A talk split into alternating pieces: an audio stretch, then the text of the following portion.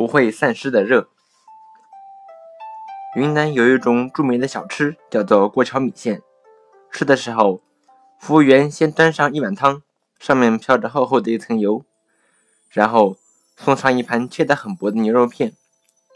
汤看上去似乎并不太热，但是你绝对不能端起来就喝，因为生肉片放进去，居然能在汤里涮熟。吃过涮肉片以后，主食是放在盘子里的熟米线，就是用米粉做的极细的粉丝，把米线放在汤里一烫，吃起来也是热乎乎的。关于过桥米线有许多传说，我们关心它的倒是物理原理。过桥米线的关键是那碗热汤，汤为什么凉的这么慢呢？你也许会认为碗的保温性能好。碗是敞开的，并无保温功能。秘密是汤表面飘着的那厚厚的一层油。汤的一层油，保温作用甚至比加一个密封的碗盖作用还要强。老人都有这样的经验：在炖肉的时候，表面厚厚的油层会使肉更容易炖烂。从对流的角度分析，一碗汤变凉，主要是由于表面水分的蒸发。蒸发能带走大量的热，上面一层汤凉了沉下来，下面热的再浮上来，这种对流加速了散热过程。如果是一碗油汤，情况就不一样，油总是很轻，总是飘在水面上，即使凉了也仍然飘在上面，所以可以阻碍对流现象。汤底下的热汤总没有机会浮到表面把热散掉，这就是油汤与普通汤凉得慢的原因。我们对这个问题的感兴趣的原因是工业上的应用。目前，这种原理已经应用到升级太阳能上。太阳每天给地球带来大量的光和热，如果把其中的万分之一利用起来，全世界现有的发电站就不需要工作了。可是，目前的太阳能除了被植物吸收利用掉千分之一外，几乎全部散失掉了。怎么样才能把太阳的热量利用起来呢？方法是想了不少，只是建造设备花钱太多，因此没能广泛推广。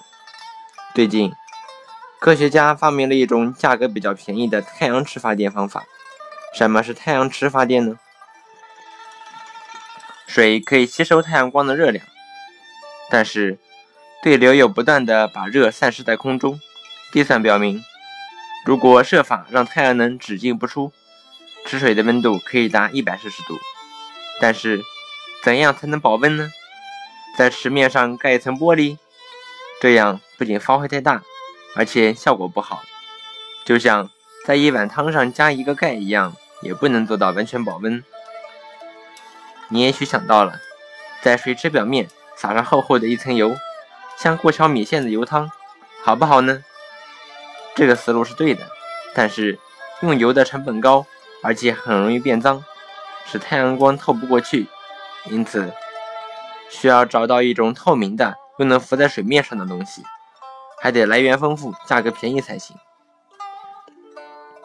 工程师想到了水，淡水能浮在盐水的上面，根据这个道理设计的水池叫太阳池。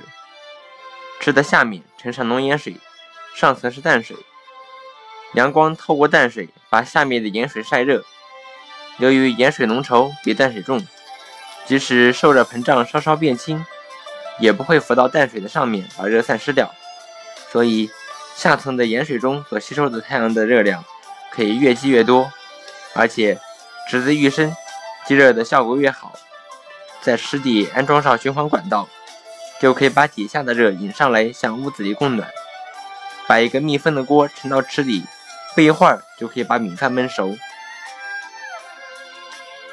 一个篮球场那么大，深十米的太阳池就可以取代暖气锅炉，向五十到一百平方米的住户供暖。建造太阳池比较便宜，但是要选择有大量盐水和淡水的地方。以色列科学家看准了死海这个好地方。死海位于沙漠的边缘，每年水分蒸发的很快，但是流入的淡水却很少，死海里的海水含氧量越来越高。由于海水的密度很大，游泳的人可以漂在水面上而不下沉，所以用死海的海水作为太阳池底下层的盐水是很理想的。但是这个地方的淡水却像油一样宝贵，缺了淡水，太阳池也是做不了的。于是科学家又想到了普通的海水，虽然也含有盐，但是比死海的海水要轻得多，仍然可以漂浮在死海的海水上面。于是。问题全解决了。他们用这种方法建成了一种发电量为五千千瓦的太阳池发电站，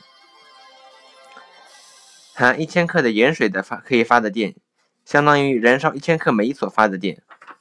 不同的是，发电以后，煤是烧掉了，污染了空气，而盐水还可以重复使用。所以，太阳式发电是一种很有前途的方法。